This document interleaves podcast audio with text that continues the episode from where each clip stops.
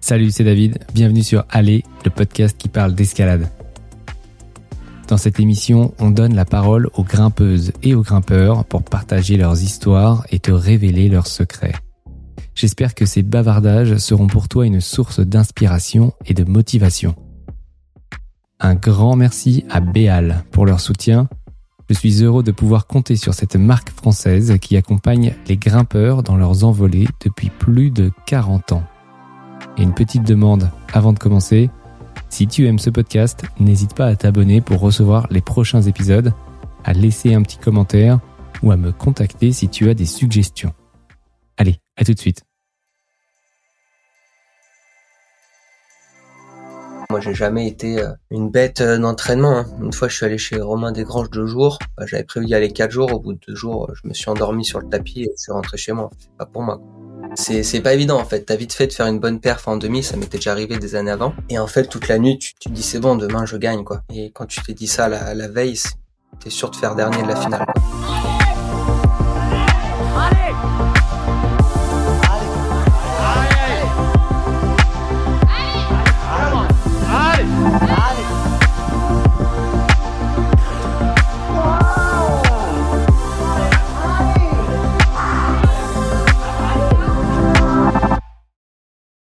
En 2017, Gauthier Super quittait avec fracas le monde de la compétition en désaccord avec la Fédération française de la montagne et de l'escalade. Pourtant, les premiers JO d'escalade approchaient et le chambérien d'adoption avait toutes ses chances. D'ailleurs, après cette décision, il n'excluait pas totalement de revenir sur le circuit. Et en quelque sorte, c'est ce qu'il a fait quelques années plus tard en signant un contrat entre l'IFSC et sa marque de prise Super Climbing, devenant l'un des 20 fournisseurs de volume et de macro des épreuves de Coupe du Monde. J'ai voulu savoir ce qu'il s'était passé entre la fin de sa carrière et maintenant et comment il avait su rebondir. Presque sans surprise, il y a une chose qui m'a frappé. Gauthier adore vraiment l'escalade. Il veut tout faire pour développer le sport, que ce soit en coachant des groupes de jeunes ou en donnant des outils aux ouvreurs, comme dernièrement avec les Revolutions Ice Plates de sa marque. Voilà, je vous laisse en compagnie de Gauthier. Allez, bonne écoute. Ni Cool. Euh, T'as du temps devant toi un petit peu? Bah regarde. On est en train de m'appeler.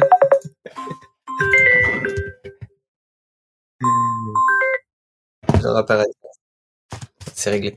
Yes. Bon, ça va? Ça va très bien. Bah, merci de prendre un peu de temps aujourd'hui, en ton emploi du temps de- d'entrepreneur, euh, pour venir euh, un peu parler de toi. Aujourd'hui, j'aimerais bien euh, aborder un petit peu tes, multiples, tes multiples vies ou tes multiples casquettes. Il y, a- bien sûr celle de grimpeur, il y a, aussi eu celle de coach, et maintenant il y a aussi cette, cette casquette d'entrepreneur. L'idée, c'est de savoir un peu ce que peut devenir un athlète après avoir quitté les podiums. Bah déjà, comment ça va? Très bien, très bien, très bien. Pas mal de choses à faire. Pas mal de choses. On avait le salon à Grenoble la semaine dernière. La semaine d'avant, j'étais en Angleterre à un autre salon. Là, je repars bientôt en Belgique pour shaper. Après, en Macédoine. Partout. Pour toi, c'est quoi l'intérêt d'aller au salon de l'escalade? Euh, bah déjà, vu que j'ai ma société, la dernière pour les prises, elle a que un an. Et comme je présente sur des marques qui sont plutôt euh, nouvelles sur le marché français, pour me différencier notamment, c'est important que les gens euh, voient les, les produits et puis euh, puissent en fait les toucher. Parce que les prises sur un catalogue, c'est quand même vachement compliqué de s'y retrouver, de se rendre compte des tailles, etc. Tandis que en vrai, au moins, on peut passer, on peut les toucher, on peut voir les couleurs, etc. Donc, c'est important. Puis il y a encore d'autres choses, mais ça, je le garde pour moi. Ouais, c'est pour, pour toi, c'est quoi le plus important? C'est la journée pro ou c'est la journée euh, grand public? Bah, alors ça dépend comment on voit les choses. Pour vraiment. Après, déjà, c'est dur de vendre en fait sur un salon comme ça parce que les salles ont des budgets, les salles euh, ont des périodes d'achat, c'est pas toujours en septembre. Et puis, euh, bah, après, pour le, le côté particulier, moi, c'est un peu déli- délicat en fait de vendre un set par-ci, un set par-là. C'est vrai qu'on fait plus des grosses commandes en général. Mais euh, toujours intéressant d'être là. Après les deux jours, C'est c'est deux objectifs différents en fait. Il y a un jour qui est plus pro, rendez-vous, etc. Et le deuxième jour, pour moi, c'est aussi intéressant parce que c'est le grand public, comme c'est écrit. Et du coup, il y a pas mal de pas mal de jeunes. Donc j'ai sorti tous les posters, j'ai fait des purs posters cette année, tous les stickers. On a commencé à vendre un peu des t-shirts. Donc euh, c'est aussi une autre approche qui est, euh, qui est différente. C'est un peu plus au contact euh, des grimpeurs. Est-ce que parmi les, les posters qu'il y avait, euh, les posters qu'il y avait sur ton stand, il y a ta, ton move un peu signature, ta marque de fabrique euh, Je pense au backflip que tu fais en haut des voies? je l'ai refait, ouais, en série limitée. Non, mais ouais, ouais, je l'ai sorti, euh, je l'ai refait, ouais, cette année. Oh, trop bien. Ouais, je pourrais t'en envoyer. Carrément. J'allais te demander où est-ce qu'on peut, où est-ce qu'on peut en trouver. pour l'instant, ils sont dans mon box, mais je peux t'en envoyer. Il n'y a pas de y a pas de souci. On fera un jeu concours un jour, je pense. Là, j'ai pas le temps du tout, mais un petit jeu concours où on fera gagner des t-shirts, des posters, des stickers, des brosses. On a des brosses aussi maintenant. On va reparler de tout ça. On va reparler de, Super et, puis aussi de, bah, de tes entreprises. Mais avant, je voulais aussi euh, bah, un peu te demander, euh, parce que tu es parti en vacances euh, il y a quelques temps, tu étais à, à Rockland. Oh, vacances bah, Je vais te demander si tu, Ouais C'était pas des vacances? Si, si, mais bon, je travaillais quand même 4, euh, 4 à 6 heures par jour. Mais, mais au moins, je pouvais travailler en allant grimper l'après-midi. Ou, ben, en fait, l'avantage, c'est que c'est le même fuseau horaire que la France quasiment. Donc, peut-être le même selon la, période. Donc, en fait, on peut travailler comme normalement. Ouais. Tu, peux, tu pourrais faire un peu la brochure touristique de Rocklands? Pour ah, des gens qui ont envie d'aller faire du, du bloc en Afrique du Sud? Bah, nous, déjà, en mai, c'était un peu tôt parce qu'il a quand même beaucoup plu. Mais en même temps, il y avait moins de monde, a priori, qu'en juin, juillet, etc., dans la fameuse saison. Et écoute, euh, la publicité, euh, c'était vraiment quelque chose euh, d'incroyable. Pour moi, c'était un rêve très lointain de le faire et je m'étais un peu dit dans ma tête le jour où j'ai mon premier salaire, que la boîte tourne un peu, ça y est, je m'offre ce séjour. Alors, au début, je voulais grimper en Espagne, mais bon, vu que j'ai pas mal d'amis bloqueurs à Strasbourg, on s'est dit, bon, tant qu'à faire, on va faire les choses en grand. Et du coup, on est parti à Rockland, donc on a loué une maison, on a loué une voiture, loué les crash pads, on a pris le full pack touriste, et c'est vraiment sympa. Franchement, euh, ça vaut le coup. il y a plein de secteurs, il y a que des que des king line. Les rochers sont très différents. C'est plein de petits secteurs un peu, euh, un peu partout dans la montagne. Du coup, t'as pas toujours le même type de rocher. Et donc, si tu pars à, à Rockland, t'as pas besoin de prendre tes crash pads, tu dis, tu peux. Euh, Nous, on les a loués sur place, ouais. Tu peux aussi les prendre, hein. Mais euh, bon, si tu veux, déjà, comme on n'avait pas réussi à prendre les valises sur le billet d'avion, parce qu'on avait pris à plusieurs, il y a eu encore une embrouille. Et du coup, on a préféré les prendre sur place. Donc, c'est un peu plus cher, mais en même temps, tu t'embêtes pas aussi à les transporter. Ouais. ouais. je me suis toujours demandé, je l'ai pas encore fait, comment ça se passait de prendre des crash pads. Dans l'avion? Ouais. Dans l'avion, euh, il y a plusieurs méthodes a priori. Bon, vu que j'ai eu trois copains qui m'ont dit trois versions différentes, je préfère, je préfère assurer le coup euh, les prendre, euh, les louer d'avance. Bon, c'était pas simple non plus. Hein. Il y en avait un qui était pas dispo. la veille, j'appelais, personne répondait. Enfin, c'était pas non plus. Jusqu'au dernier moment, on était un peu, on savait pas trop s'il fallait peut-être pas les prendre quand même. Mais en tout cas, Rockland, super. On est aussi allé à Cape Town, on s'est un peu baladé autour. On a fait des restaurants un peu de poissons au bord de la mer. C'est vraiment sympa, ouais. Puis niveau grimpe, c'est juste exceptionnel dans tous les niveaux. Nous, on avait un peu tous les niveaux dans le groupe et en fait, tout le monde s'est fait euh, super plaisir dans tous les secteurs. Il y a un peu de tout, tout type de rochers. Les rétas sont confort. Et puis voilà, non, c'était bien, c'était des paysans, reposant. Bon, ben voilà, ça y est, t'es officiellement guide touristique pour, euh, pour l'Afrique du Sud. Ouais, on est censé écrire un article pour Escalade Alsace, je crois, mais on l'a toujours pas fait. Mais j'ai 1200 photos, s'il y en a qui veulent des photos. mais non, mais ça fait, ça fait rêver, parce que sur Instagram, moi, ça faisait des années que je voyais les photos des blogs de Ashling, l'espèce de proue, euh, le, blog qui ressort de la Terre, c'est juste magnifique. Et je voyais toutes les photos tout le temps, et en fait, euh, quand t'arrives et que tu vois enfin pour de vrai le, le blog, c'est juste, c'est trop bien, quoi. Ouais, alors ce bloc, on dirait une espèce de coquille d'œuf posée là, et à moitié cassée. Il bouge un peu, faire attention. Ah ouais, bon, tout le bloc. Ouais, la coquille bouge un peu, faut, bah, ça bouge pas non plus, attention, hein. Mais non, ouais, c'était c'était top. Après tous les jours, on a changé de secteur, en fait, il y en a tellement, c'est incroyable et il y a tellement de potentiel encore.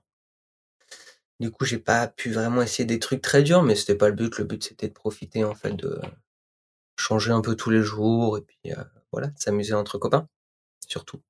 Eh ben, très bien. Merci, de nous avoir brossé un petit portrait de de ces vacances qui n'étaient pas vraiment des vacances. Euh, est-ce que tu veux bien euh, bah, un peu nous parler euh, de ton rapport avec l'escalade, nous expliquer bah, comment tu as commencé, qu'est-ce qui a été le, déclencheur de ta pratique et pourquoi est-ce que c'est l'escalade et, pas d'autres choses que tu as choisi de faire? C'est une très bonne question, ouais. Déjà, l'escalade, je pense, c'est ma passion la plus forte. ça se voit peut-être. Et euh, j'ai commencé, en fait, j'habitais en station à Val d'Isère et du coup, j'ai commencé vers 5 ans avec mes parents et mon frère.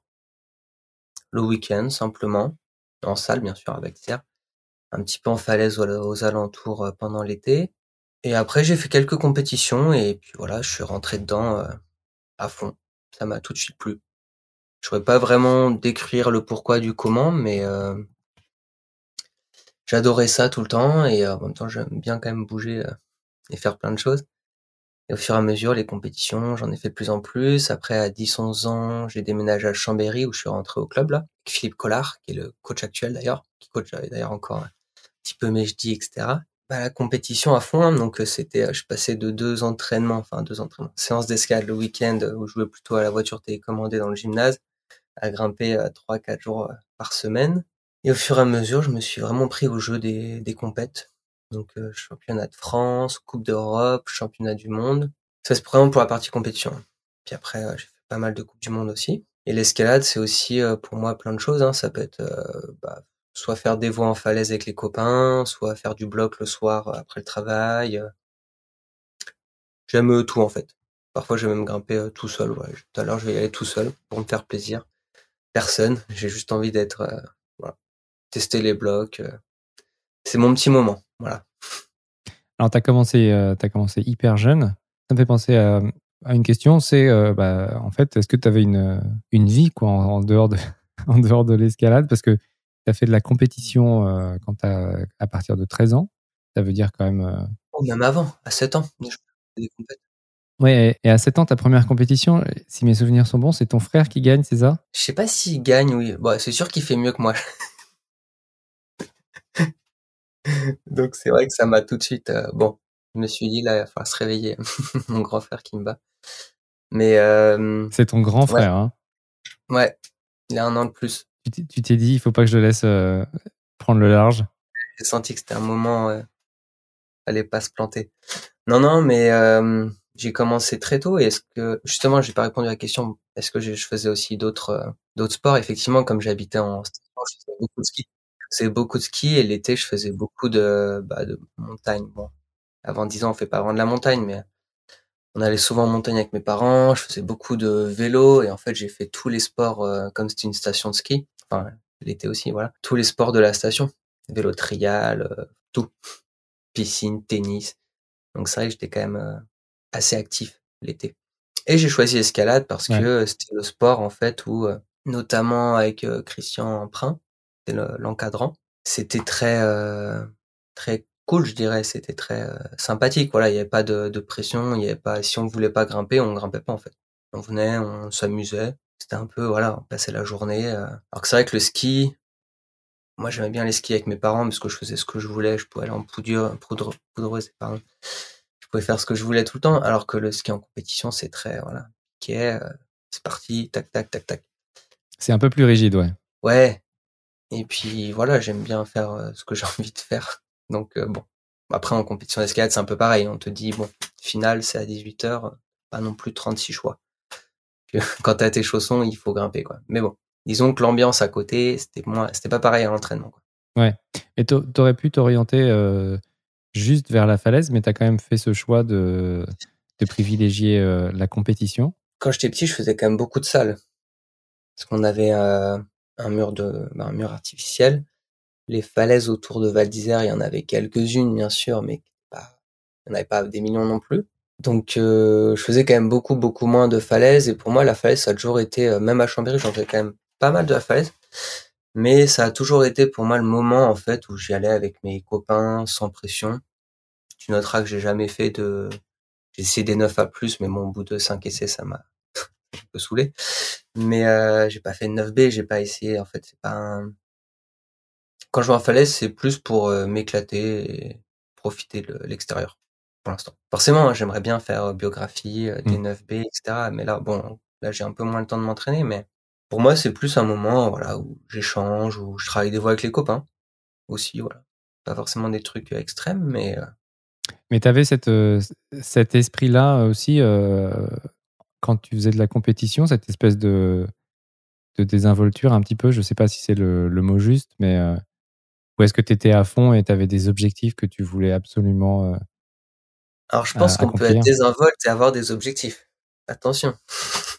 ouais, forcément, j'avais des... Bah, des... Après, c'est pas tellement des... Le terme objectif est aussi discutable j'avais des objectifs, certes, c'était surtout des, euh, des grands rêves et euh, voilà, des steps qui me, qui me motivaient en fait.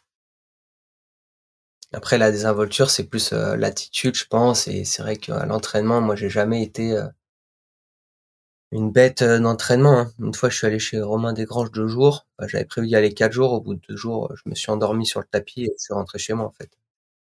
Pas pour moi. À ce niveau-là d'entraînement, oui, c'est un autre style, euh, Romain. C'est vrai que Romain, c'est le, c'est le de l'entraînement. Ouais, et j'ai vraiment eu la chance d'avoir des coachs très, euh, très compréhensifs de ça, en fait, et qui m'ont toujours accompagné, euh, parce que pour moi, c'est, c'est, très dur de, de, enfin, de m'entraîner, en fait. C'est pas que j'ai pas de volonté, mais c'est pas un, un truc que j'aime vraiment. C'est pas le truc où tu te dis le matin, je, ça, je vais kiffer ma journée d'entraînement. Si, parce que, si, si, parce que quand tu trouves des coachs bien, ils te font les séances, ils savent en fait moduler une séance pour que pour te faire un peu gober, je dirais, la session de suspension sur arqué au milieu de de trucs en panguliche, de singerie, tu vois, qui fait qu'en fait tu tu sais que tu vas y aller, tu vas mettre la bonne musique qui te plaît. Ça va être un peu douloureux 10 minutes, mais après tu vas pouvoir t'éclater. Euh, c'est vrai que ce rapport coach euh, et coacher est hyper important et que si ça fit pas, finalement, ça peut pas marcher. On le voit aujourd'hui avec des athlètes comme euh, Yann qui est très proche euh, de son coach Roman. si c'était un coach différent, il se peut très bien que, au final, même si c'était une extraterrestre, elle, elle performerait pas de la même manière. Exactement. Exactement.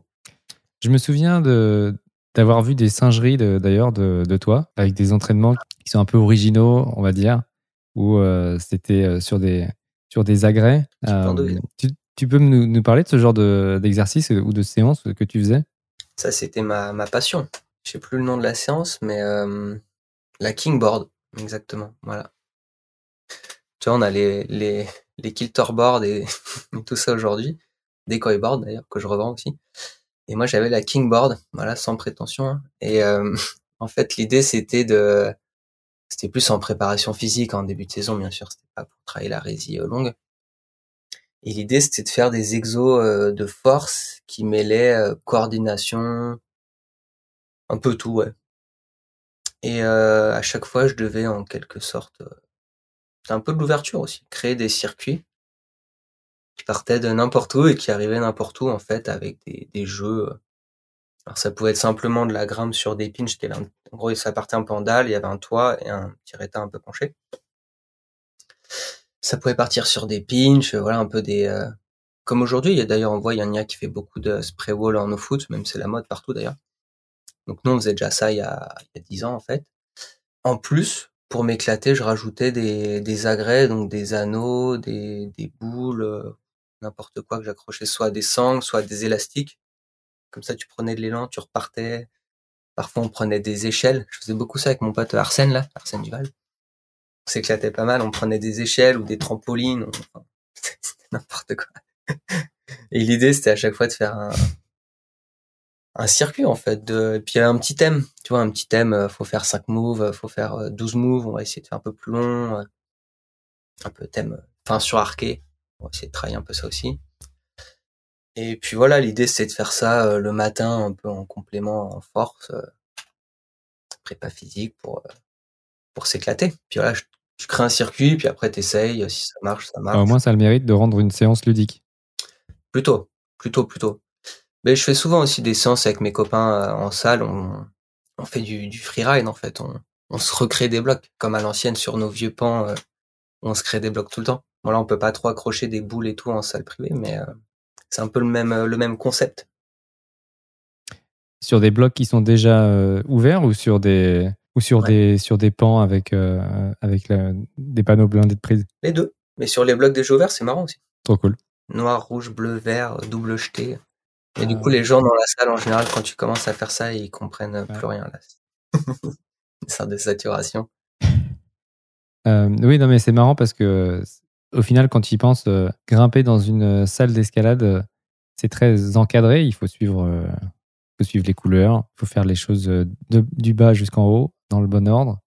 c'est sympa de, de, tordre un peu le cou aux règles. Maniser les liquide, garder le t-shirt. Bah, alors, sur le garder le t-shirt, attention parce que ça fait polémique en ce moment. Moi, franchement, je le garde. Dans un pan de club, je dis pas. Après, euh, bon, le débat est là, quoi. Mais euh, moi, je le garde. après, il y a ma marque dessus, donc forcément, je le garde. Euh, peut-être juste encore sur, sur les compétitions, il y a cette, il y a cette saison 2015. Et 2016. Qui, je pense, est, est quand même importante. 2016 aussi, ouais podium au championnat du monde d'ailleurs. Je suis toujours le dernier en diff. Moi, je pensais déjà à cette première victoire en Coupe du Monde. Ouais. Euh, qui se passe en France. Incroyable. Et ensuite une deuxième médaille d'or. Quel souvenir tu en gardes de ces, de ces moments-là? Euh, Beaucoup, beaucoup, beaucoup, beaucoup. Beaucoup, et en plus, je dirais, moi, j'ai les souvenirs, euh, bon, c'est normal, mais j'ai les souvenirs en, en interne. Tu vois, je sais. Euh, parce que limite, gagner, c'était. Euh, Bon, c'est bien déjà, mais en plus j'avais fait premier de la demi-finale la veille.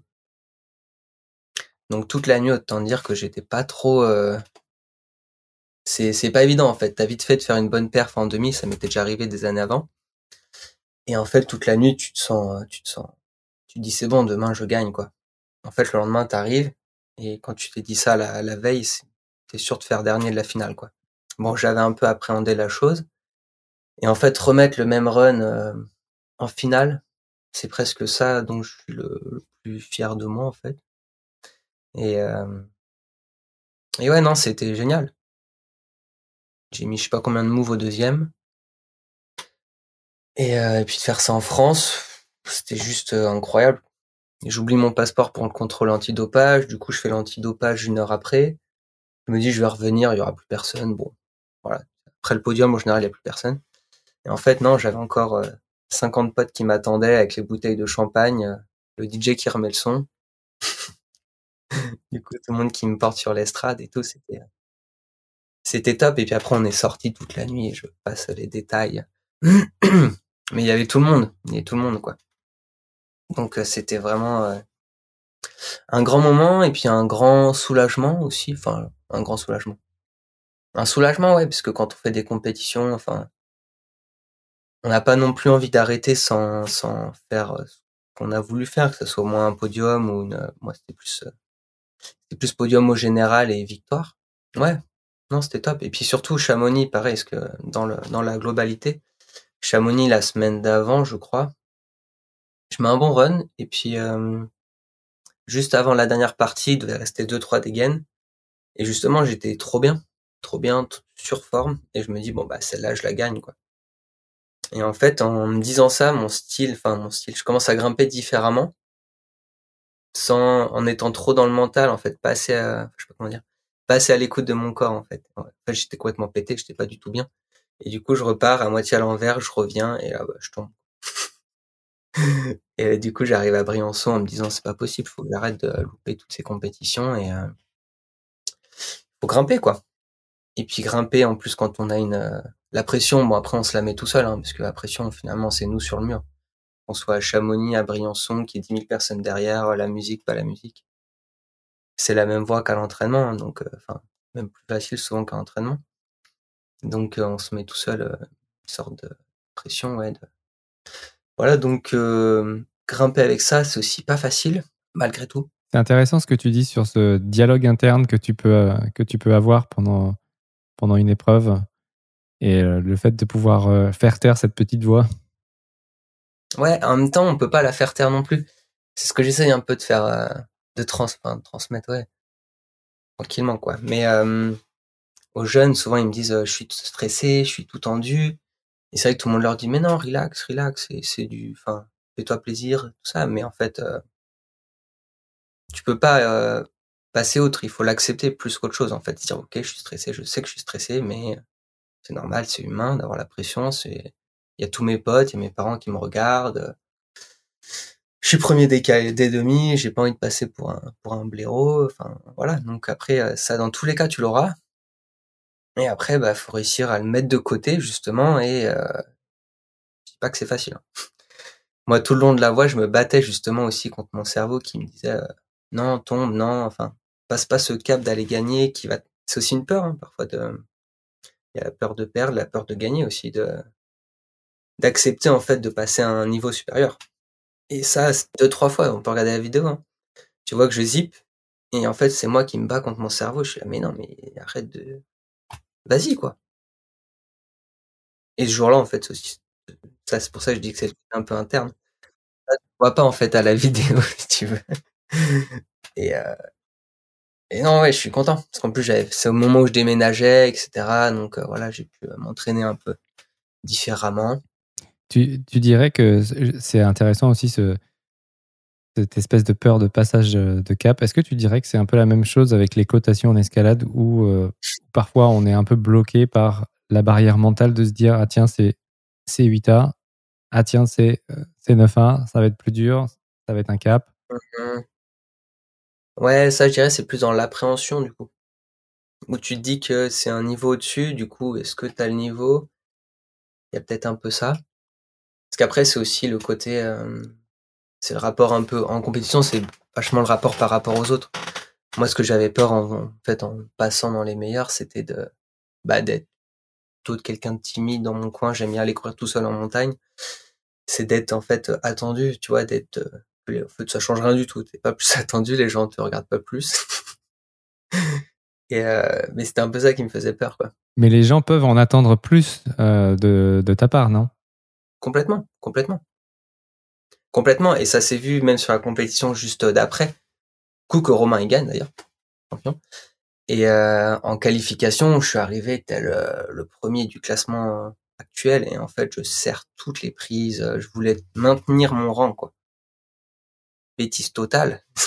J'étais éclaté au bout de trois moves. Et euh, voilà. Bon, après, du coup, je rattrape l'histoire là sur celle d'après que je gagne en Norvège. Très belle compète d'ailleurs. Mais ouais, ouais. il y a ça aussi. Ouais. Mais tu dirais que c'est plus compliqué d'être le favori du coup ou d'être euh, l'outsider? C'est toi. Qu'est-ce qui te Qu'est-ce qui bah, te convenait mieux toi en, tant que Pour moi, c'est d'être euh, ben, un peu les deux en fait. Un peu les deux, ça dépend. C'était très bizarre parce que quand t'es aussi favori, t'as aussi une euh, ça t'ajoute une certaine une aura, une certaine prestance en fait. Où les tu passes un peu pas au-dessus. Après, c'est juste c'est pareil, c'est que du mental. Hein. Il y en a qui n'ont rien à faire d'être euh, dans un ou dans l'autre quoi. Mais euh, tu peux un peu plus jouer aussi euh, sur parce que tu as forcément un jeu un peu mental entre les grimpeurs quand même. Pas, se leurrer en isolement etc. Donc tu peux aussi jouer un peu de ça sur les autres. Voilà. En étant bienveillant etc. Si on veut sans sans faire sans filer des mauvaises méthodes bien sûr hein, mais t'as aussi un tu vois bien hein, ceux qui gagnent ils, se baladent pas la tête comme ça non plus. Hein. Il y a un truc intéressant que disait François Legrand, c'est que pour, euh, alors c'est pas exactement ces mots, hein, mais euh, c'est que pour gagner, il faut avoir gagné en fait parce que ça te, ça te fait croire en toi et ça te, ça te permet de savoir que tu peux gagner.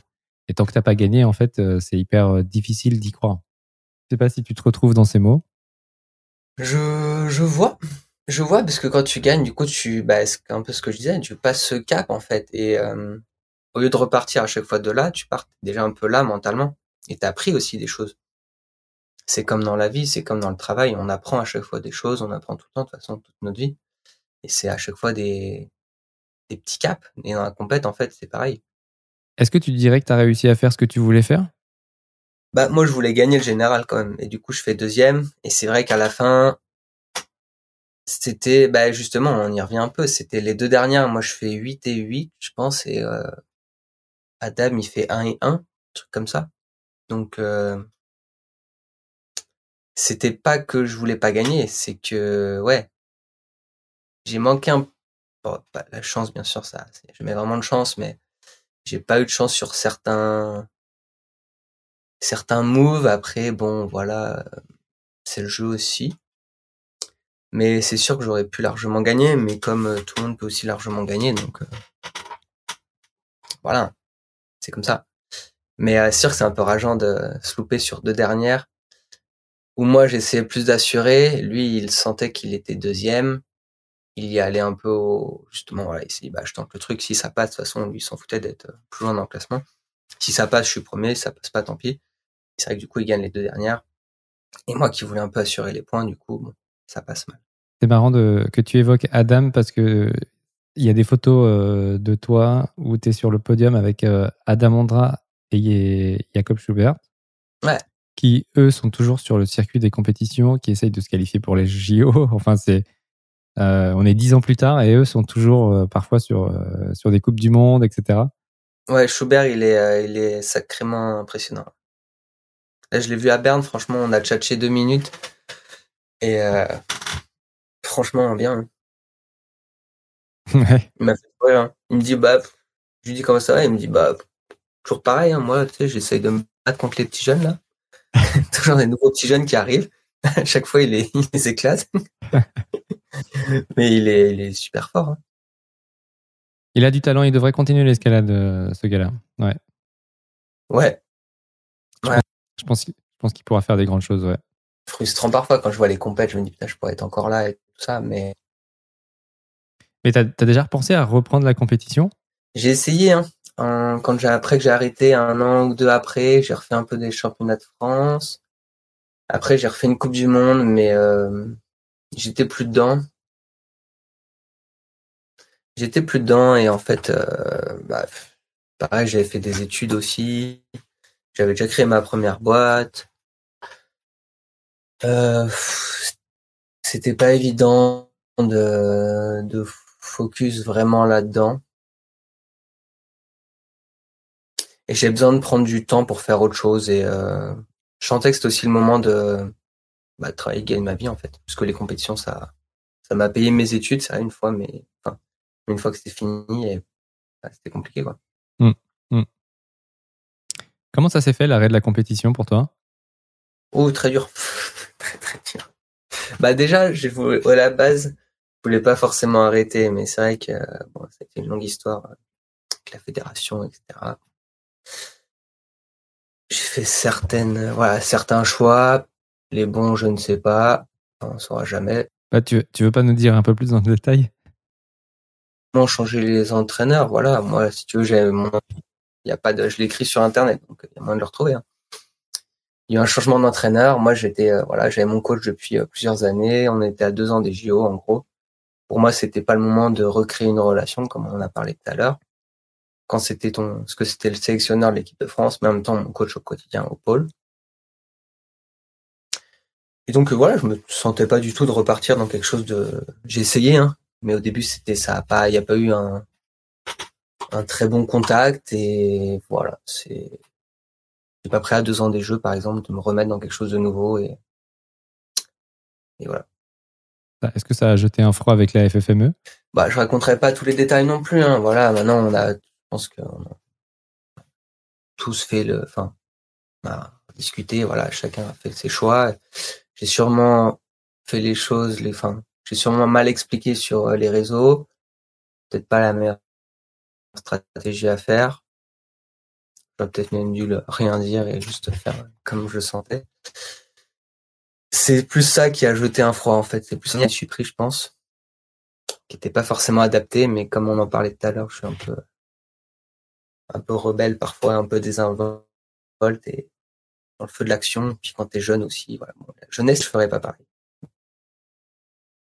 Après, je ferais le même choix par contre. ça c'est sûr.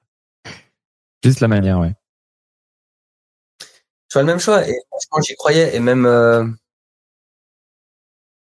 il y a toujours un peu un, état d'esprit de leader dans l'équipe. Je dis pas que j'étais le leader, mais je sentais aussi que c'était un choix qui était euh, voilà, on faisait des entraînements toutes les deux semaines, tous ensemble. Il y avait un plan d'action à long terme qui était très constructif. C'était un très bon choix pour pour moi et pour. Faut pas non plus penser qu'à soi et pour les autres aussi, je pense. J'ai été très dépendant. Ça a très bien marché avec euh, quand euh, voilà mon coach il a quand même euh, il a fait le déplacement. Il habitait dans le sud de la France. Il est venu quand même habiter à Voiron pour venir me coacher au quotidien parce qu'il sentait qu'il y avait quelque chose vraiment pas loin, mais il fallait vraiment mettre le petit coup de pouce en plus, quoi. Et toutes les deux semaines, on avait stage équipe de France, etc. Donc on a quand même une émulation euh, pas mal. Et donc euh, je me voyais juste pas faire autrement en fait. Et, euh, voilà. Mais en même temps, c'était aussi la goutte d'eau, tu vois, parce l'année d'avant, justement, je reparlais avec d'autres. Ils m'ont dit, oui, mais tu pensais aussi arrêter ou faire une pause? Et bah oui, c'est vrai, forcément, voilà, j'en avais aussi un peu 2016, j'ai été euh, un peu plus moins assidu, on va dire. j'avais un peu atteint euh, pas mon, enfin, j'avais atteint mon objectif, mais enfin, j'avais gagné, voilà, j'étais content. Refaire un général alors qu'il y avait l'année des champions du monde, ça m'intéressait pas. Je voulais faire, un podium à Bercy, ce que j'ai fait. Donc voilà, il y a aussi un moment où j'avais un peu atteint euh, que je voulais faire, donc l'un dans l'autre peut toujours faire plus, hein. on peut toujours gagner 25 Coupes du Monde, comme Schubert euh, qui éclate tous les records. Quatre fois champion du monde, je crois. Mais euh, bon, il y a un petit moment, ça s'est un peu essoufflé. Et voilà, c'était un tout. La même année, arrêté mes études, je créais une boîte. Enfin, je commençais à penser à d'autres choses. Euh, voilà. Ouais. Et le froid, écoute, aujourd'hui, non, il y a plus de, enfin, de mon côté, en tout cas, il y a plus de, il y a plus de froid puisque maintenant, plus je suis partenaire. J'aide euh, sur les championnats, je donne des prises, etc. Je supporte euh, les clubs. Super commande à des prix euh, imbattables pour les clubs dès qu'ils ont un événement. Enfin, j'ai créé une, association au début pour justement aider les coachs, les, les grimpeurs qui n'avaient pas forcément de coach en France. J'ai passé mon DE avec la fédération. Ouais, donc c'était un petit peu là où je voulais en venir après. C'était le, bah, le, après la compétition. Comment est-ce que tu, tu, rebondis? Donc là, tu as, as, commencé à donner des pistes un petit peu de ce que tu faisais après. Déjà, moi, je suis tombé très loin. en fait, c'est plein de choses. Hein. C'est pas que l'histoire de la, la fédération, etc. C'est euh, ma famille, etc. Mais c'était quand même vraiment euh, très dur, quoi. Ouais très dur. Et puis au début, même l'escalade était très dure. Dès que j'allais à la salle, en fait, euh, j'arrivais pas à grimper. Je trouvais pas le, je trouvais pas le plaisir justement. Je disais, ah, pourquoi je viens? Parce que quand tu as l'habitude de venir pour forcer et t'entraîner pour un but, là tu viens, tu forces en fait, tu dis bah pourquoi? Donc déjà pour cette partie escalade, j'ai mis vraiment du du temps, clairement à me remettre dedans. Et c'est grâce aussi à mes copains, mon beau-père qui m'a emmené en montagne, à voir l'escalade différemment, à faire des grandes voies, faire du ski de rando que je faisais pas forcément avant, même si je venais de la de station. Cascade de glace, enfin voilà, on a fait pas mal de trucs, euh, des randos, des on a fait des trucs en vélo euh, pour aller faire des grandes voies. Enfin, voilà, donc ça m'a fait vraiment reprendre l'escalade différemment. Et, euh, et ouais, c'est bah, c'est dur. Clairement, c'est dur.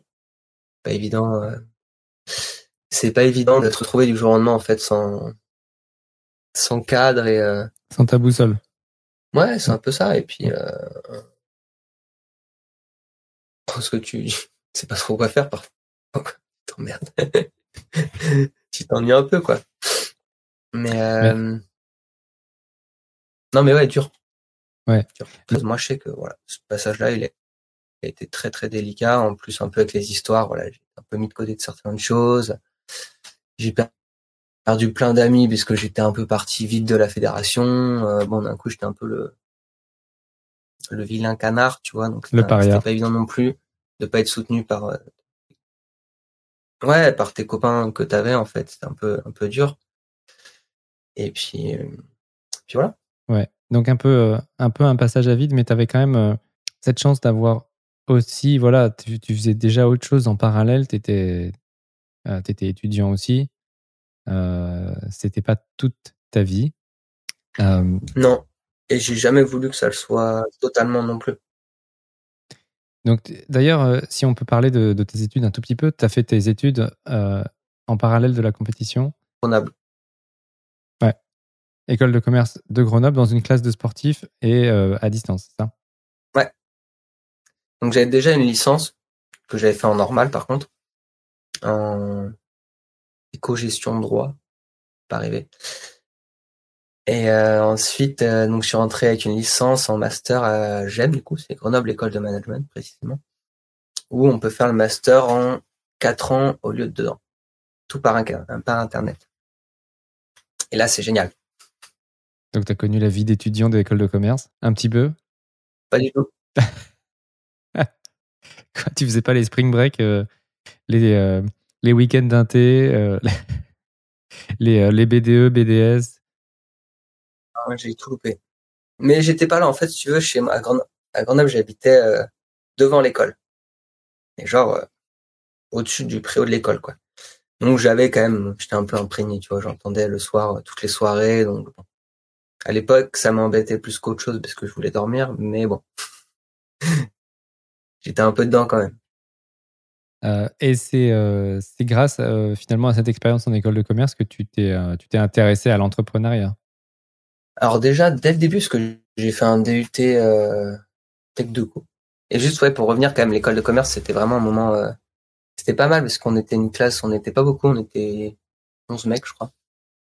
Et du coup, on avait vraiment une relation en fait avec les avec les professeurs qui était différente de d'habitude. Parce qu'on faisait des Skype, on était tous. Euh, c'était marrant, hein, le Skype, t'avais le surfeur qui était à Bali, t'avais euh, un mec qui était aux États-Unis, t'en avais un autre euh, partout quoi. Donc c'était euh, c'était assez sympa ouais. Et toi qui étais au-dessus du préau. J'ai fait des Skype partout hein, parce qu'on voyage beaucoup aussi en Coupe du Monde. J'étais en Corée une fois pareil. Euh, j'ai atterri machin, j'arrive à l'hôtel et là, je me dis oh non enfin je rends un truc aujourd'hui. En fait je me rends compte qu'il y a le décalage horaire. Du coup j'ai encore 4 heures pour rendre mon, mon dossier. Et là Jusqu'à 2 heures du match, j'étais là, la veille de la Coupe du Monde, à faire mes trucs. C'était un peu le carnage. Mais bon, ça l'a fait. Euh, à propos de l'entrepreneuriat, c'est là que tu as ta première expérience en tant que gérant de société, c'est ça? Alors déjà, il faut savoir qu'à l'école, on a le, les cours, c'est par Internet, mais tout ce qui est euh, diplôme de sortie, enfin tout ce qui est partiel, déjà, c'est à l'école. Et tous les diplômes de sortie, c'est les mêmes que tout le monde, en fait. Tu, mets ton costume et tu es au milieu de tous les étudiants. Donc, il n'y a pas de traitement de faveur, je dirais. Et en fait, on, devait faire un stage. Et pour le stage, moi, j'avais clairement pas le temps. Et euh, même, je trouvais pas la boîte qui me permettait de le faire euh, comme je pouvais, je dirais. Et il y avait l'option de faire un projet donc euh, de développement de société, donc avec un tuteur, etc. Et donc là, je me suis dit, bah pourquoi pas, on va faire ça. C'était quoi alors? Je me suis associé et c'était une, euh, une boîte de communication qui à la base était bon, peut-être trop en avance parce que du coup c'est maintenant que l'escalade explose mais c'était une boîte euh, destinée justement à mettre en valeur euh, les sportifs les grimpeurs justement ouais. et leur permettre d'avoir plus de sponsors ok euh, jusqu'à présent toutes les toutes les boîtes que tu as montées sont en rapport avec l'escalade bah au début celle-là oui après euh, comme ça marchait pas très bien faut, faut bien faire son expérience. Parce que là, j'ai créé la sixième quand même, mais il y en a que deux en activité, enfin, deux en activité réelle. Hein. C'est avec ça. Faut, faut, faut monter, faut, voilà, faut apprendre quoi. Et après, comme ça marchait pas très bien, euh, on s'est diversifié dans d'autres sports. Euh, même euh, j'ai designé des vitrines de magasins, etc.. Mais c'est aussi ce qui m'a fait dire à un moment donné, là, c'est un peu bête quand tu as gagné des Coupes du Monde de finir euh, par dessiner des vitrines de magasins. Alors que tu peux quand même faire autre chose dans l'escalade. Enfin, je dis pas que c'est nul de dessiner des vitrines, mais disons que j'avais une plus-value par rapport au passé qui permettait de faire d'autres choses. Disons que j'avais plus une expertise dans d'autres domaines. Quoi. Mmh. Mmh. Et entre temps, j'ai passé mon deux pour être coach. Ah oui. Ouais. Officiellement. C'est à ce moment-là que tu pars en Chine. Oula, non. Ah, je, Je suis allé un peu trop vite là Au début, non, j'ai commencé par créer justement la Crapat, l'association pour aider un peu les, les jeunes euh, qui n'avaient pas forcément d'entraîneur à faire des stages, etc. Donc c'était plutôt sympathique. J'ai des petits stages et tout. Et euh, après, du coup, j'ai fermé la première boîte. J'en ai créé une autre, mais tout seul. Pour, euh, du coup, je faisais de la magnésie, des brosses, un peu des petits trucs comme ça à droite à gauche. Donc, ça vivotait tranquillement. Après, j'ai commencé à faire des volumes bois, justement, parce que j'aimais bien faire, euh, je maîtrise un peu tout ce qui est Adobe, euh, SketchUp, etc. J'ai créé un produit et euh, ce produit était au début distribué. Et voilà. Donc j'avais ma petite marque euh, tranquillement, que je lançais petit à petit, qui s'appelait Ouais. donc, qui s'appelait donc Super avec deux P. hein. C'était encore l'époque. Ouais. Et euh, C'était l'époque du diamant? Ouais, exactement. Le tout premier même, encore. Enfin, c'était un diamant déjà, mais il était un peu mis différemment.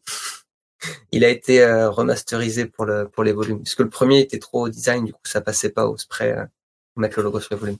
Ouais. On apprend. Et euh, un matin, je déjeunais avec euh, un patron là, un leader mondial du construction de murs. Je sais pas si on aura cité les marques, mais voilà. Et euh, il me dit ah j'ai peut-être un plan pour toi euh, coacher en Chine. On était en décembre, je crois. Il me dit par contre faut que tu partes, je pourrais la semaine prochaine. Je dis ah, ouf. Un peu le traquenard. Et bon, chez moi, je dis à ma copine, ok, je pars six mois. Voir ma mère. Oula, Gauthier en Chine, six mois. Oula. Bon, Noël euh, passe, Noël en passe, etc. J'arrive à négocier, etc. Donc je pars mi-janvier en Chine. Et là, j'arrive euh, en Chine, ouais. Sacrée aventure. Attends, t'es arrivé en Chine euh, janvier 2020 Ouais. C'était pas, en plein... C'était pas le- un peu le début du Covid? Maintenant, ça paraît loin, mais Bah en fait, j'ai eu trois jours, trois jours où je pouvais sortir. En fait, au début, j'arrive, je faisais le malin, j'allais un peu dans la ville autour. En fait, le centre d'entraînement, c'est une presqu'île sur un lac. Magnifique. Il y a que nous sur la presqu'île, en fait. Je faisais le tour en courant, ça faisait 3, 4 kilomètres, je crois. Et le lac autour était gelé, vu sur la muraille, enfin, c'est un petit panorama un peu sympa. Et en fait, au bout de trois jours, voilà, ma mère qui m'appelle. euh, Je crois qu'il y a un virus en Chine. Je dis, oula, t'inquiète. C'est à 1200 kilomètres et en fait, euh, non. le lendemain, ils ferment le centre d'entraînement. Et nous, on est en quarantaine, euh, bon, de luxe, hein, parce qu'on est nourri, logé, euh, il y a tous les murs sur le- la base. On peut... Puis moi, du coup, je suis resté, euh, je suis resté six mois, voilà, à coacher sur place. ouais, t'as quand même pu coacher. J'avais deux murs euh, de 35 mètres de large en bloc, un mur de 15 mètres en voie. Donc il y avait un peu de quoi faire. Et puis vu que c'était notre centre euh, d'entraînement, en gros, on avait tous les volumes alignés par terre, toutes les prises. On ouvrait des blocs tous les jours, on changeait les blocs tous les jours. euh. Franchement, parfait. T'es sur le même centre, tu manges euh, avec les grimpeurs. Tout le monde est sur place, tout le monde dort sur place, tu les vois toute la journée, donc en fait tu sais vite s'ils sont fatigués, pas fatigués, t'es pas, tu perds pas de temps au téléphone ou euh, comment était telle séance, tu vois, c'est vraiment du, tu les vois tout le temps. Ouais. T'es un peu en forme, bah tiens, sors, on va aller, on va aller courir. enfin. Et tu vois tout en fait, tu vois tout. Tu les regardes grimper dès l'échauffement, tac, tu vois. Vu que moi ils étaient quand même encore un peu jeunes, c'est vraiment de la, de la formation quoi. Donc faut essayer de pas de gommer tous les défauts, mais de leur euh, vraiment de leur faire euh, qu'ils soient polyvalents. En fait. Mhm. Donc dès que tu vois une petite lacune, tac, tu fais des exos pour travailler ça. Je te dis, les volumes, tout est aligné en fait. Tu crées des blocs, euh, tu peux faire un après-midi, tu crées 50 blocs différents en fait. Tu décales les bacs, tu montes les bacs, tu mets avec des plats. Enfin tu vois, tu peux tout faire tout le temps en fait. Donc, ils avaient quand même mis des, des bons moyens sur la table pour, pour entraîner leur équipe. Maintenant, ils ont des gros moyens. C'est sûr, maintenant, ils ont le mur de Tokyo, ils ont euh, une autre salle de bloc intérieure, un budget prise, euh, je ne citerai pas. Mais à l'époque, je pense qu'il n'y avait pas autant de moyens. Les moyens étaient surtout mis dans... Tous les prises n'étaient pas non plus toutes euh, neuves. hein. Le mur, c'était un vieux mur, enfin, voilà. Mais le moyen était... les moyens étaient surtout mis dans l'accueil. Tous les jeunes qui venaient, même s'ils avaient 12 ans, ils étaient euh, payés. Dès qu'ils venaient Ouais. sur le centre, ils avaient une sorte de mini salaire tous les jeunes sont payés, on leur paye tout, du coup la nourriture, le logement, hein, tu vois. Ça coûte cher. En fait. Mmh. Ouais, ouais. Il y avait un self que pour nous, enfin tu vois. C'est vrai que les moyens étaient puis dans le coaching du coup. moi, eh oui, ils font venir un coach international. Non mais bah oui, et puis pour que tu ailles en Chine six mois, tu vois, quand même un mmh. peu philanthrope non plus quoi. Ouais. Non, mais euh, moi j'étais là, il y avait aussi un préparateur physique, il y avait euh, un kiné, un médecin, un nutritionniste. Bon après attention les, jobs de chacun, mais il y a quand même il y a quand même un essai, tu vois, de faire quelque chose de très construit, très suivi, où tout est fait en fait que les athlètes soient soit bien. Après, attention, y a, ça peut engendrer certaines euh, dérives hein, quand tu mets tout le monde dans le même endroit tout le temps, tous ensemble. Bon. Surtout des jeunes de 15 ans, c'est un peu compliqué. Ça, c'est un, mm. autre, un autre débat. Est-ce que tu dirais qu'ils ont mis euh, ces moyens euh, parce que l'escalade est devenue un, sport olympique? Clairement oui. Et puis le, moi je suis sur tous les réseaux chinois, WeChat et tout ça, donc je suis encore connecté. Donc je vois je vois bien le nombre de salles qui se créent. Puis euh, ça se développe beaucoup, donc euh, ça crée aussi la demande en fait en salle privée qu'on a qu'on a aujourd'hui. Donc ça crée aussi du grimpeur, qui crée du grimpeur. Donc en fait le sport se développe beaucoup. Mais tu sais que la Chine était déjà un des premiers pays, euh, je dirais pas exotique, mais un peu lointain justement, on pensait pas trop, mais où il y avait des coupes du monde depuis très très longtemps. Ouais.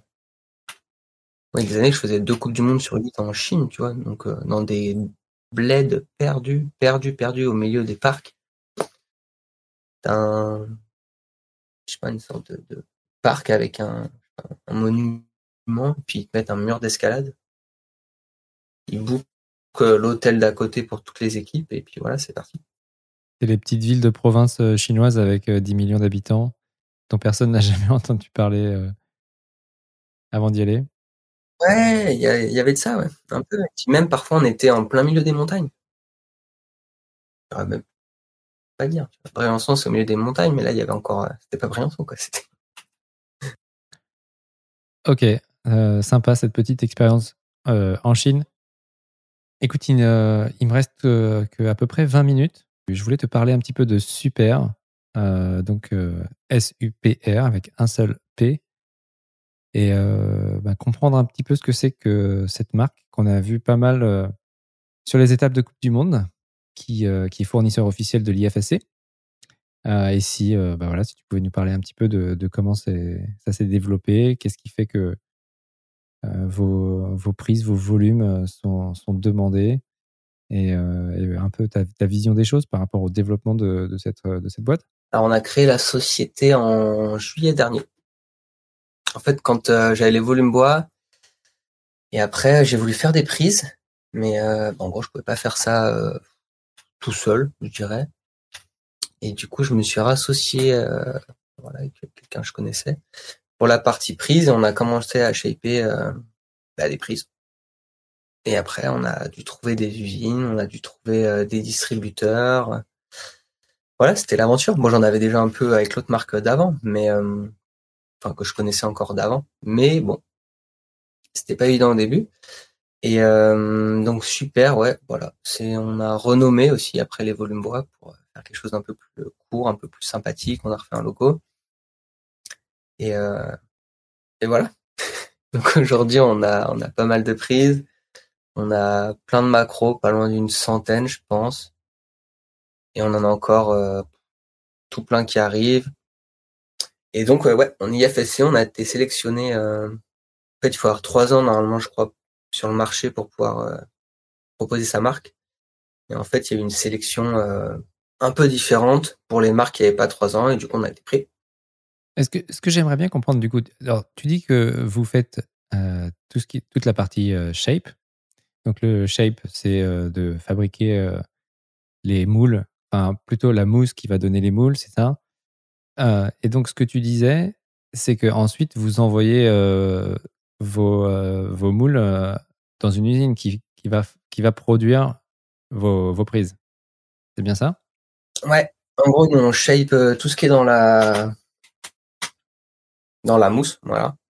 Donc on part de blocs qui font 3 mètres, 4 mètres, ça dépend. Différentes densités. Et l'idée, c'est de créer des prises. Et après, on les envoie dans... Euh, bah justement, il y a des fabricants, donc il y en a plusieurs sur Terre, hein, qui eux vont faire les moules et couler leur... Euh, soit le PE, soit le PU, soit la fibre. Donc après, il y a différentes techniques de moulage, etc. La fibre, ça va être du grain positif. Il y a assez technique quand même. Et après, bah, il faut trouver des acheteurs. Donc vos acheteurs aujourd'hui, ce sont les, les salles privées et l'IFSC Alors on a les salles privées, déjà il y en a pas mal. Après on a nos distributeurs à l'étranger, du coup qui vont acheter pour revendre dans leur salle quand c'est par exemple loin, etc. Et ensuite on a euh, bah, les, les, les, privés aussi, qui en dépendent chez eux. Et les clubs, beaucoup de commandes de clubs aussi. Et pour les coupes du monde, c'est totalement différent. Ça, c'est euh, au cas par cas. C'est pas du tout les FSC. En fait, les FSC, si tu veux, on paye une euh, sorte de droit d'entrée. Une fois qu'on est sélectionné, si on va apparaître au catalogue, on a un euh, paiement à faire. Mais ça te garantit en aucun cas que tu seras sur une Coupe du Monde dans l'année. Hmm. Après, il faut aller explorer, etc. Ça, c'est autre chose. Ouais, mais euh, c'est la meilleure vitrine que vous pouvez espérer en tant que fabricant de prises d'être euh, sur des étapes de Coupe du Monde ou sur des championnats du monde, non? Tout dépend. Moi, je le fais aussi parce que bah, ça me fait plaisir de d'aider mon sport en fait, d'aider mon sport et de le développer. Après, oui, c'est sûr que c'est une bonne vitrine, mais tout dépend aussi de, ta stratégie. Il y a des marques qui sont euh, extrêmement grosses, extrêmement développées, qui sont pas du tout sur la Coupe du Monde. Ouais. Alors c'est marrant parce que ces derniers temps, on a vu aussi euh, certaines de tes prises. Je pense notamment au, ice plate euh, sur des compétitions. Je pense notamment à, au calife euh, qui avait à tout à bloc où, où il y avait ce mouvement où il fallait atterrir sur une de tes, de tes ice plates. Tu, peux, tu veux bien expliquer un petit peu d'où vient l'idée de, bah, de, ces, de ces prises? À la base, je faisais des volumes bois et c'est vrai que chaque volume bois, tu pouvais l'acheter en full texture, donc avec du grain partout, ou en dual texture, donc avec une partie bloquée, etc. Un peu comme les, comme les prises ou les macros que tu retournes et t'as du lisse. Mais euh, l'idée, c'était aussi de proposer quelque chose euh, d'amovible. Hein. Tout le monde a déjà eu l'idée, je pense. Euh, voilà, t'as un volume, tu dis ah, ça serait trop bien s'il était lisse. Sachant qu'on peut aussi faire des ice plates avec du grain maintenant. Ouais. Et l'idée, c'était pouvoir euh, proposer un produit, donc un produit fini avec une couleur, etc. C'est un matériau euh, très haute qualité. Il est incassable, on peut revisser dedans avec des vis, on peut le recouper. Enfin, c'est quelque chose de très, c'est un peu DIY, mais c'est, euh, ouais. c'est top. Et euh, l'idée, c'est de faire quelque chose euh, voilà, différent, qui a plein d'utilisations possibles. Ça peut être pour bloquer un volume, ça peut être euh, comme au championnat du monde, je crois, il y avait un jeté. Et dans le jeté, on peut mettre le, pied à, le pied à plat sur le mur et céder du grain du mur. Bah là, on met une plaque, puis sur le lisse. Ça peut être arqué. Et c'est vrai que c'est pas très visuel de mettre ta petite arquée en haut. Du coup, ils avaient mis un, une sorte de grand triangle, ils avaient mis la prise dessus aller sur d'autres volumes. L'idée, c'est vraiment de faire quelque chose qui s'adapte euh, de partout. Ouais. Voilà, donc on a envie de se développer. On a mm. plein de nouvelles prises qui arrivent, plein de nouveaux macros. On a encore plein d'idées en justement R&D, etc. Mais en tout cas, euh, pour le moment, super. C'est ta, c'est ta priorité. Écoute, euh, je vais aller coacher en Macédoine dans, dans 13 jours. J'ai toujours pas pris mes billets d'avion. Je vais aller coacher en Macédoine parce que je suis aussi euh, coach IFSC en gros pour les pays qui sont pas. c'est un, en gros c'est un budget qui est alloué par le comité olympique ça. Et c'est pour les pays qui sont pas hyper développés dans l'escalade ou qui voilà qui ont moins de moyens. Donc bah là je devais aller en Algérie, j'ai pas pu malheureusement. Mais là, je vais aller en Macédoine, du coup. Ouais, tu as toujours cette, euh, cette partie coaching. Euh, Franchement, j'adore. J'ai failli retourner en Chine euh, beaucoup de fois. J'ai même failli retourner euh, en novembre, juste après, en 2020. Mais il y a eu le, je sais plus combien de confinement ici. Et du coup, au moment de choper le visa et d'y aller, en fait, euh, j'avais limite les billets. Hein. Et ça a été rebloqué. Donc après, j'ai discuté, etc. Et puis, euh, à un moment pareil l'an passé, j'ai failli retourner. Et puis finalement, bah, j'ai créé la nouvelle boîte. Et du coup, euh, trop compliqué. Oh, ta copine, elle, va te laisser euh, repartir six mois comme ça? Ça, c'est une autre question. à négocier. ça, je sais pas, j'ai pas, j'ai pas effleuré le sujet encore. Mais là, pour l'instant, bon, c'est pas fait. Ouais. Mais en tout cas, il est, il est fort possible que euh, ouais, tu, tu, puisses euh, repartir pour des, pour des stages de longue durée avec des équipes, avec des équipes nationales. Écoute, euh, c'est à voir, ouais, c'est à voir. Longue durée, je sais pas trop, mais euh, là on est en octobre. Euh, de toute façon, il y aura les jeux l'an prochain, donc euh, à mon avis cette année c'est un peu bouclé, hein, donc voilà. Mm. Mais c'est pareil, c'est comme tout, tu vois, si c'est le faire à moitié en ayant la boîte à côté, c'est compliqué. Ton cerveau, il peut pas être partout. Ouais. Donc, vaut mieux faire une chose et bien c'est un peu ce que j'ai aussi appris au début. À un moment, j'avais euh, je ne sais combien de projets. J'avais la première boîte, je faisais d'autres choses. Après, au moment au milieu, j'avais la magnésie là, les volumes là, et encore autre chose là. Enfin, je faisais toujours plein de trucs. Un coup vendu à gauche, un coup vendu à droite. Et en fait, ça marche pas. Clairement, ça marche pas. Donc, euh, il faut aussi euh, savoir bah, mettre des choses de côté et se dire bah tant pis je ferai peut-être plus tard et d'ici là je m'occupe des prises à fond. Puis on a aussi la distribution en France. Pusher, Rubber, Chapter, Decoy, Stacks, Polytalon, Underblue, IFSC, tout nouveau d'ailleurs. Uprising, euh, Algo, euh, Evo, Arctic. Yes. Euh, des bonnes, bah c'est pas forcément des marques très connues en France. Non, Rubber c'est une marque qui vient de Sydney ça. Mais c'est des marques. C'est pas ça? Alors, alors le mec est australien, mais c'est produit en Europe. Ouais. Ouais, ouais je, je connais euh, Cory. Tu connais? Ouais. Ouais. D'accord. C'était un, un ouvreur dans la salle que je fréquentais euh, en Australie. Et maintenant, il a une nouvelle euh, boîte avec Yossi qui s'appelle Olio. Peut-être que tu en as entendu parler. Ouais. Ouais. Mais je suis moins fan du style.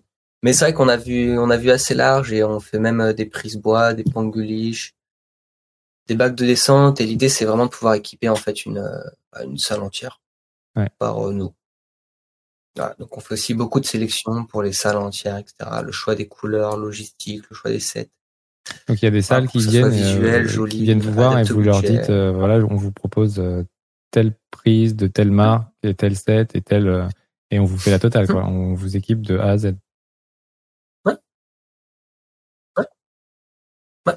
Et on fait même euh, l'ouverture, s'il faut. Tout le setting de la l'ouverture. Ok. Euh, ah bah attends, eh ben, je... le mur, ben, je vais te... Euh, je, vais devoir te, te, laisser parce que moi j'ai une petite contrainte de temps. Euh, dans cinq minutes, j'ai une réunion qui commence.